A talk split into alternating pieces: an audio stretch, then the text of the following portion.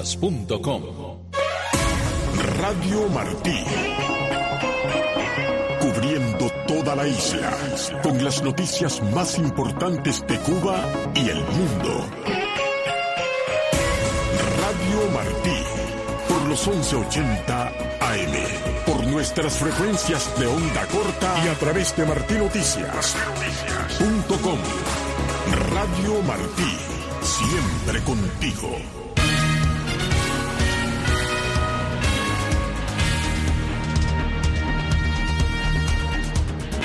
Plataformas independientes verifican dos nuevos feminicidios en Cuba y elevan a 10 la cifra en lo que va de año. Subida del 500% en el precio de los combustibles entra en vigor el viernes. Académica cubana dice que no pagará multa y se declara en desacato a sanción arbitraria. Las autoridades sanitarias de América Latina vigilan aumento de casos de dengue y un carguero británico atacado por los rebeldes hutíes se hunde en el Mar Rojo.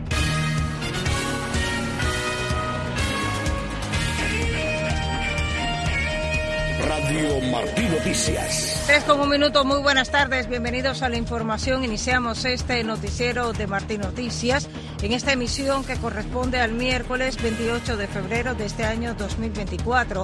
Aquí está este equipo con informaciones de Cuba y del resto del mundo integrado por el ingeniero de sonidos Efraín García, en la producción y dirección Elena Rodríguez, Ivette Pacheco y Paul Rodríguez están en la sala de redacción en el micrófono Ariane González. Iniciamos con noticias de Cuba.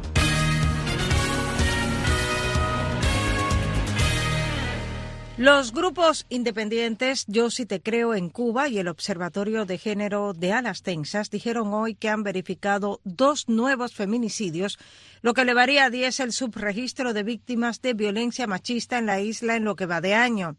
Las ONGs indicaron en las redes sociales que los nuevos casos presentan una grave tendencia de crueldad extrema sobre los cuerpos de las mujeres. Los colectivos identifican a una de las víctimas como Raquel Mary Arriera Álvarez, de 22 años de edad, asesinada al parecer en su hogar el 25 de febrero en el poblado de Guayacanes, en Majagua, en Ciego de Ávila. El presunto agresor fue su pareja y padre de sus dos hijos menores de edad, señalan las ONGs. Ambos grupos agregan que también verificaron el feminicidio de Yanelis Coca, con una edad por precisar sucedido el 24 de febrero en su casa en el barrio de San Andrés, en el Caney, en Santiago de Cuba.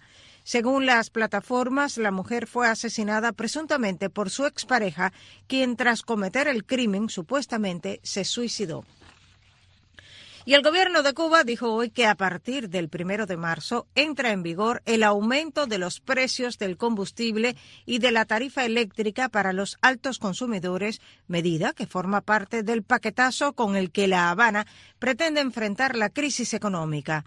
Mildred Granadillo, la viceministra primera de Economía y Planificación, dijo que el 31 de enero se aplazó la aplicación de las nuevas tarifas por un incidente de ciberseguridad y que tras ser restablecidos los sistemas informáticos afectados, se decidió poner en vigor la medida.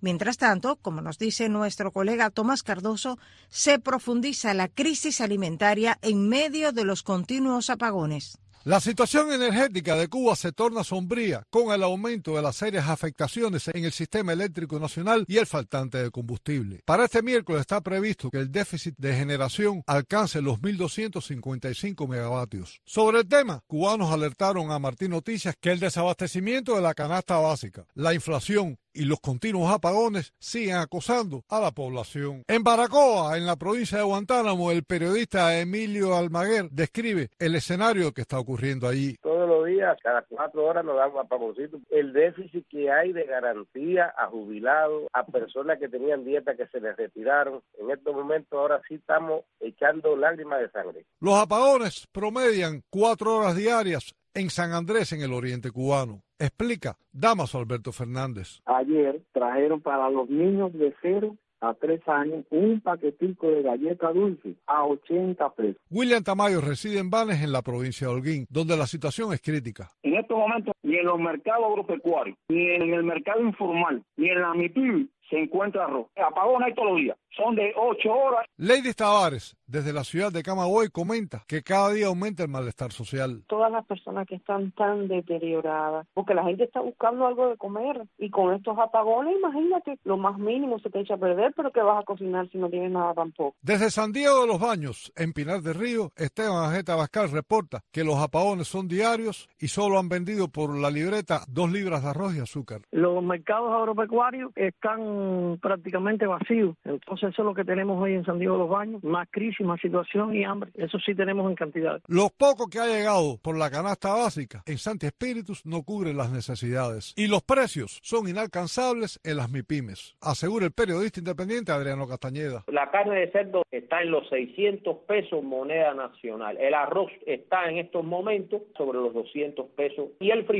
está sobre los 300, 350, el cartón de huevo de 30 unidades está sobre los 2.400 pesos. Desde La Habana, la economista Marta Beatriz Roque Cabello concluye que la crisis con el pan empeorará la disponibilidad de alimentos. El pan es lo que se le da al niño para ir de merienda al colegio, a veces con un poquitico de azúcar, a veces con aceite, a veces sin nada. Imagínate tú qué va a suceder ahora que ni eso van a tener. En estos momentos la situación es grave, grave con la alimentación. Tomás Cardoso, Martín Noticias. Mientras la situación energética de Cuba se torna sombría con serias afectaciones y apagones previstos para hoy y la salida en la próxima madrugada de la termoeléctrica Antonio Guiteras por mantenimiento de unos 17 días. La Unión Eléctrica prevé para hoy un déficit de al menos 1.255 megavatios. A pesar de las temperaturas más frescas, la demanda ha ido en aumento, mientras al menos 99 centrales de generación distribuida y cinco patanas están fuera de servicio por la falta de combustible. Y bajo exigencias y críticas han llegado 96 médicos cubanos a Honduras y. Pacheco ofrece el reporte. En medio de la polémica llegó este martes una brigada médica cubana a Honduras. Los galenos de la isla arribaron a ese país centroamericano bajo las críticas del Colegio Médico de Honduras y de diputados de la oposición. En la plataforma X, anteriormente Twitter, el doctor y diputado del Partido Salvador de Honduras, Carlos Umaña, expresaba, han llegado los hermanos cubanos de la Brigada Médica. Esperamos, como respetuosos de los reglamentos y leyes de cada país, presenten sus títulos y credenciales ante el ente regulador de las brigadas, el Colegio Médico de Honduras. Este hará un proceso expedito tal como lo hace con todas las brigadas que ingresan al país. Según información del Colegio Médico de Honduras, en estos momentos 11.000 galenos hondureños se encuentran desempleados en su página de Facebook, la Secretaría de Salud de Honduras señalaba, la Brigada Humanitaria Cubana no afecta a los médicos hondureños porque son especialistas en ramas carentes en el país. Coincidiendo a la llegada de los galenos, Carla Paredes, ministra de Salud de Honduras, expresaba a la agencia AFP. Siempre hemos tenido reticencia y siempre hemos tenido temor, pero nunca un médico cubano le ha quitado el espacio a un médico hondureño. Ellos solo se suman a lo que ya tenemos.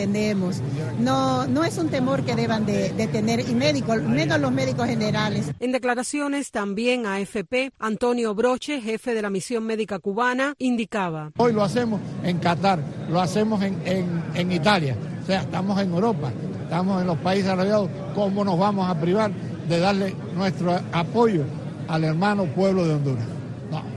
Según la prensa hondureña, los médicos cubanos llegaron el martes al aeropuerto de Palmerola, en Tegucigalpa, Honduras. La Brigada Médica Cubana llega a Honduras tras la firma de un convenio entre los gobiernos aliados de Xiomara Castro y Miguel Díaz Canel. Declaraciones de la ministra de Salud Pública de Honduras, citadas por el diario hondureño El Heraldo, precisaban: Agradecemos a la brigada, es temporal como lo hemos venido diciendo siempre. Nuestro gremio no tiene por qué temer. Al contrario, la mitad de los médicos de este país prácticamente se han formado en Cuba. Ivette Pacheco, Martín Noticias. En otra información, la académica Alina Bárbara López aseguró que no pagará la multa que le impuso un tribunal de matanzas en noviembre pasado por un cargo de desobediencia y se declaró en desacato de una sanción que calificó de ilegítima.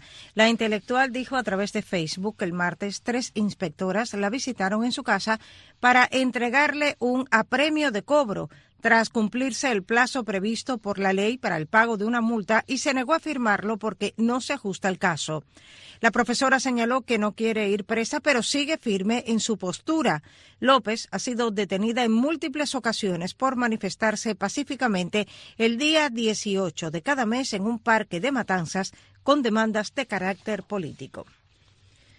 Y una delegación del llamado Caucus Progresista del Congreso de Estados Unidos habría visitado Cuba mientras la Cámara de Representantes estaba en receso la semana pasada, según medios estadounidenses de prensa.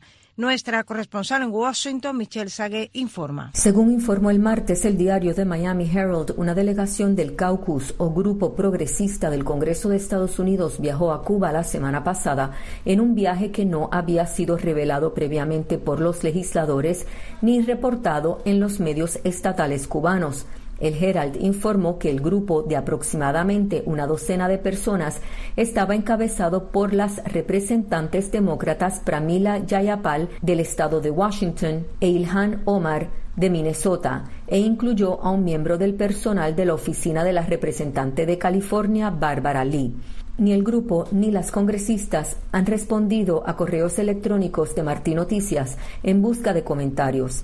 El Herald también informó que el caucus progresista del Congreso confirmó el viaje, diciendo que las representantes viajaron a Cuba la semana pasada y que se reunieron con personas de toda la sociedad civil cubana y funcionarios del gobierno para discutir los derechos humanos y la relación bilateral entre Estados Unidos y Cuba. Tanto Yayapal como Omar han criticado públicamente el embargo económico de Estados Unidos contra Cuba. Mientras tanto, el senador Marco Rubio, en un mensaje por Twitter, criticó la visita de las congresistas. Desde Washington para Martín Noticias, les habló.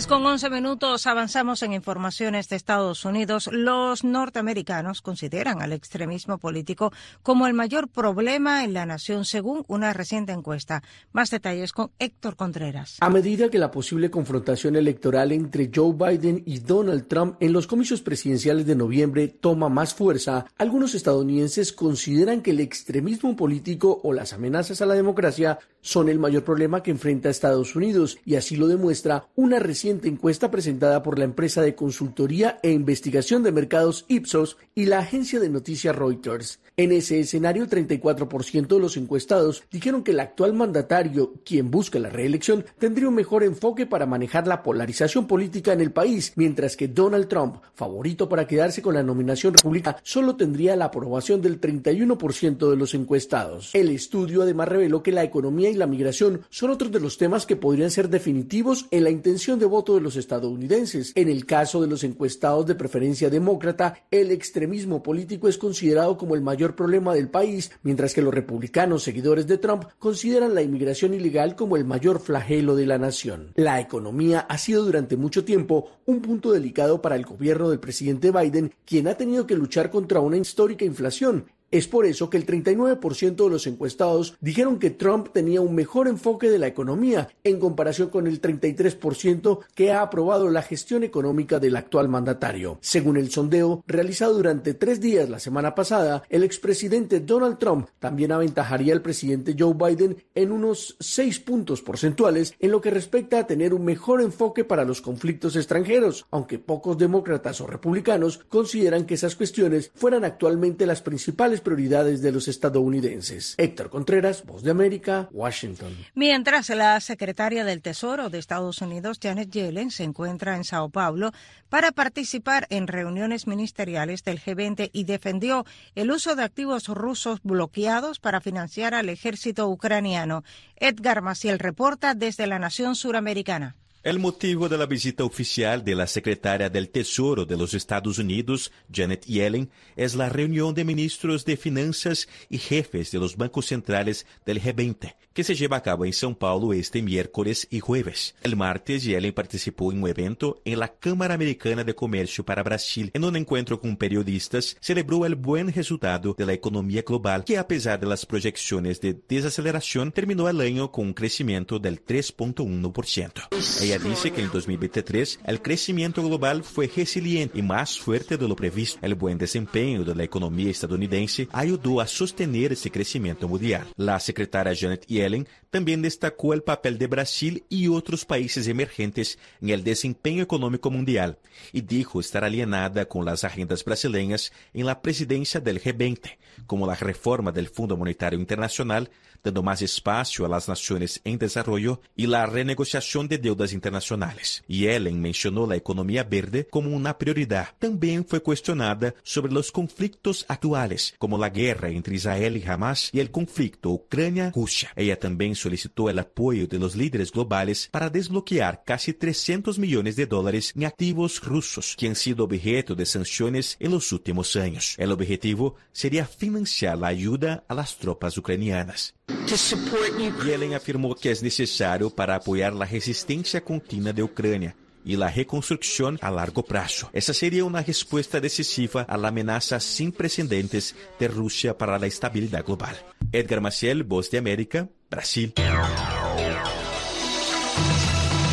A las 3 con 15 minutos estamos en tiempo de informaciones de América Latina. En Venezuela, el régimen de Nicolás Maduro mantiene incomunicada a la activista Rocío San Miguel desde hace 10 días.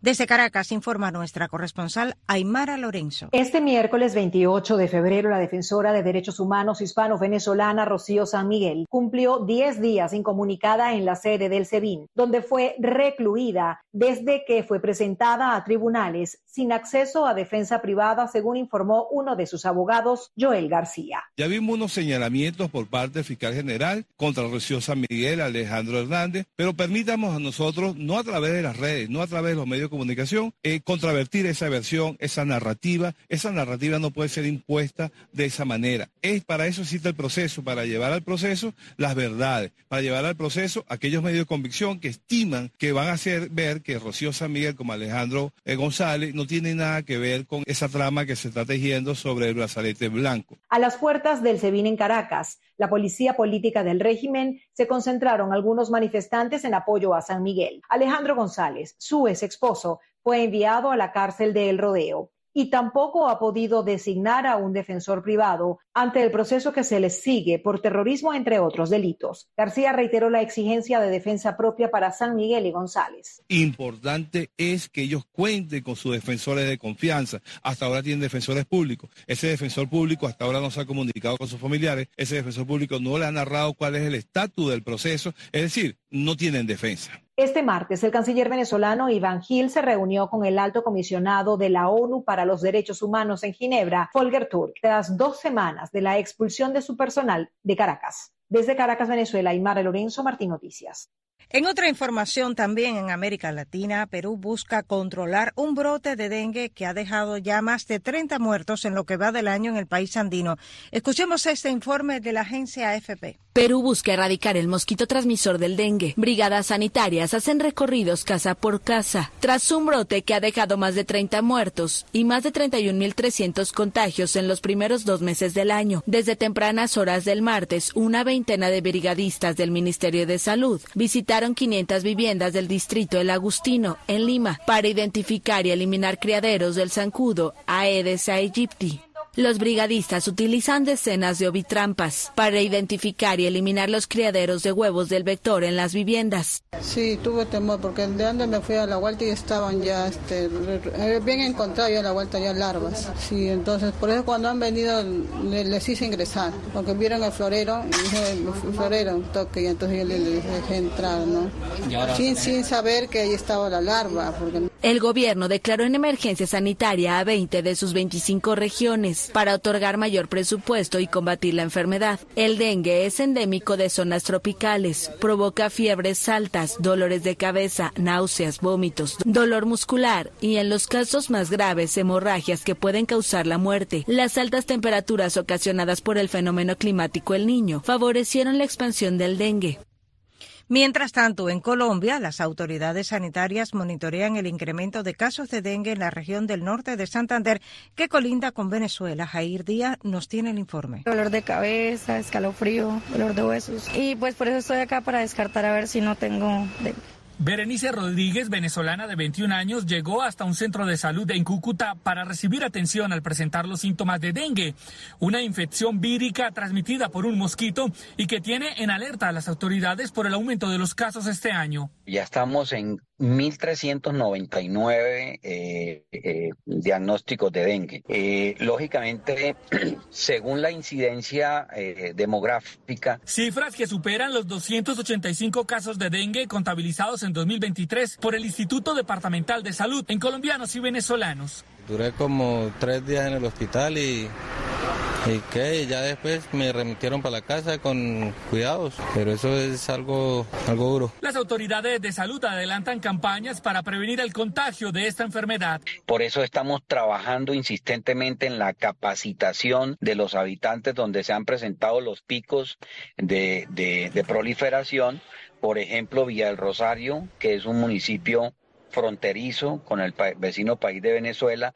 Según el Instituto Departamental de Salud de Norte de Santander, se realizan jornadas de fumigación para contrarrestar el incremento desmesurado de los casos de dengue. Jair Díaz, Voz de América, Bogotá.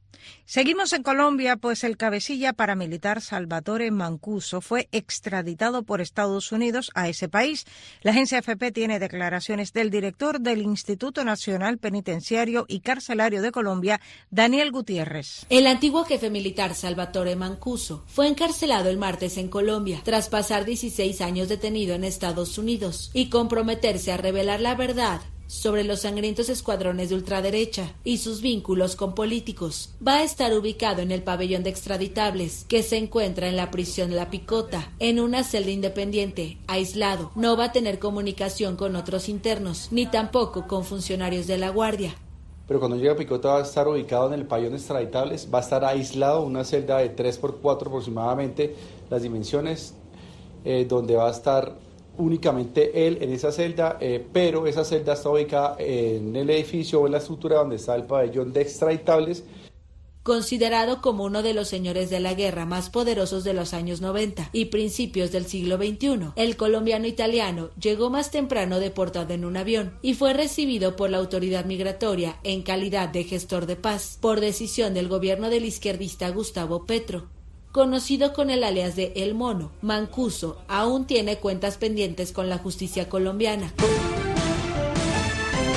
3 con 22 minutos, noticias internacionales. Un carguero de propiedad británica fue atacado por los hutíes y se hunde en el Mar Rojo, generando un impacto medioambiental, según advierte Estados Unidos. Más detalles con Judith Martín Rodríguez. Frente a las costas de Yemen, en el Golfo de Adén, se encuentra el carguero británico Rubimar, cuya estructura fue gravemente dañada como consecuencia de los ataques de los rebeldes hutíes, que hace varios días apuntaron a este buque que transportaba fertilizantes. El barco, ahora en un lento proceso de hundimiento, ha generado una inmensa mancha de petróleo de aproximadamente 29 kilómetros, según informó el Comando Central del Ejército estadounidense. Las acciones de la milicia Houthi en el Mar Rojo como respuesta a la ofensiva israelí en Gaza llevan semanas sitiando una de las rutas estratégicas más importantes para el comercio internacional y que ha provocado el encarecimiento de los costes y el retraso en las cadenas de suministro. En este contexto, y con el objetivo de restaurar la seguridad y la libertad de navegación en el Mar Rojo, la Unión Europea puso en marcha la operación Aspides, un plan marítimo defensivo que aseguran restablecerá y salvaguardará la libertad de navegación en el Mar Rojo y el Golfo. La operación permanecerá activa a lo largo de las principales líneas de comunicación marítimas en el estrecho de Bab el Mandeb y el estrecho de Hormuz, así como en las aguas internacionales del Mar Rojo el Golfo de Adén, el Mar Arábigo, el Golfo de Omán y el Golfo, según anunció el Consejo Europeo a través de un detallado comunicado. Judith Martín Rodríguez, Voz de América. El Ministerio de Salud de Gaza, controlado por el movimiento de resistencia islámica Hamas, reporta las primeras muertes de niños atribuidas a la desnutrición y a la deshidratación.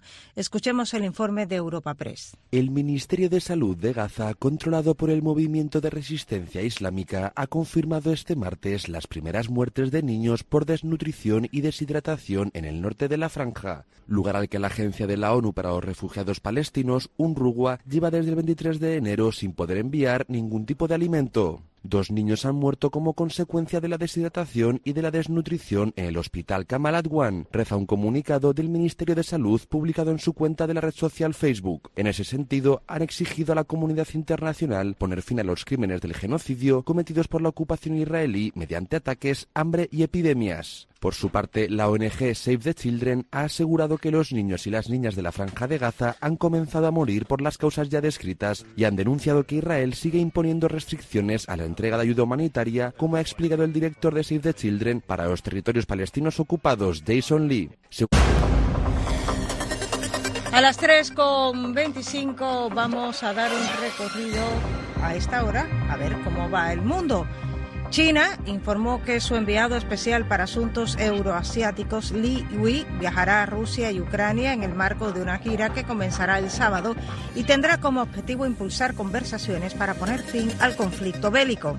El líder de la minoría republicana en el Senado de Estados Unidos, Mitch McConnell, anunció que deja el cargo aunque se mantendrá en el puesto hasta noviembre cuando se celebrará una votación para elegir a su sucesor. El Senado francés aprobó la inclusión en la Constitución de la libertad garantizada a las mujeres de recurrir al aborto, lo que convierte a Francia en el primer país en blindar la interrupción del embarazo a nivel constitucional.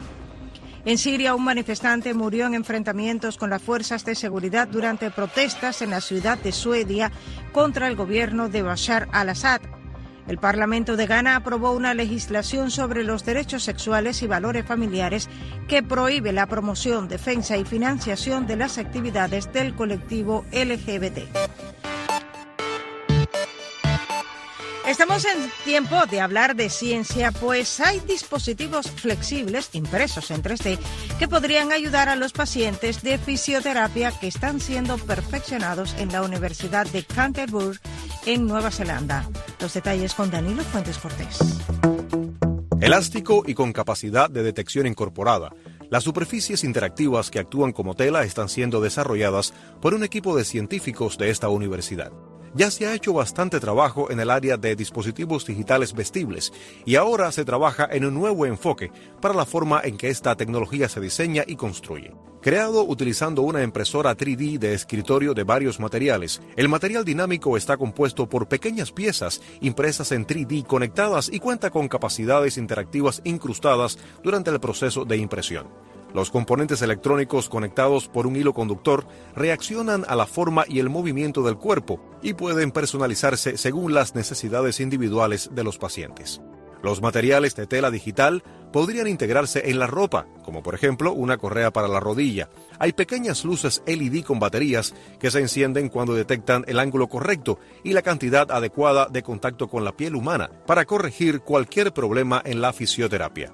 El enfoque de la investigación se centra en desarrollar tecnologías emergentes como dispositivos vestibles, robótica e interfaces de usuario para que sea económico, sencillo y accesible construirlos y probarlos y que el proceso de fabricación no requiera herramientas y componentes altamente técnicos o costosos.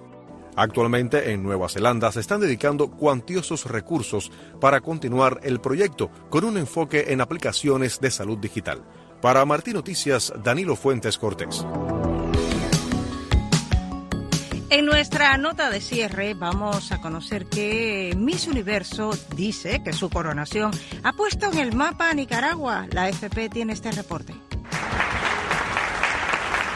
La nicaragüense Shainis Palacios afirmó el martes que su coronación como Miss Universo puso en el mapa mundial a Nicaragua y a Centroamérica. Durante una visita a Costa Rica, primer país centroamericano al que viaja desde su triunfo en El Salvador en noviembre, Palacios agradeció el calor latinoamericano que ha recibido en San José, donde vive parte de la diáspora nicaragüense. Pusimos en el mapa mundial a nuestra bella Centroamérica. Pusimos en el mapa mundial que Nicaragua está en Centroamérica. Y esto es gracias a ustedes. Desde que fue nombrada Miss Universo, Palacios no ha vuelto a Nicaragua. La joven de 24 años se abstuvo de hacer comentarios sobre la situación política que vive su país bajo el gobierno del presidente Daniel Ortega, pero envió un mensaje a sus compatriotas. A toda mi gente de Nicaragua, quiero decirles que los admiro porque somos un pueblo trabajador, luchador, resiliente, que gracias a cada uno de ustedes y el apoyo de creer en mí, hoy estoy aquí siendo vocera de mi país. Tras la coronación de Palacios, la vicepresidenta y esposa de Ortega, Rosario Murillo, afirmó que la oposición manipulaba ese triunfo,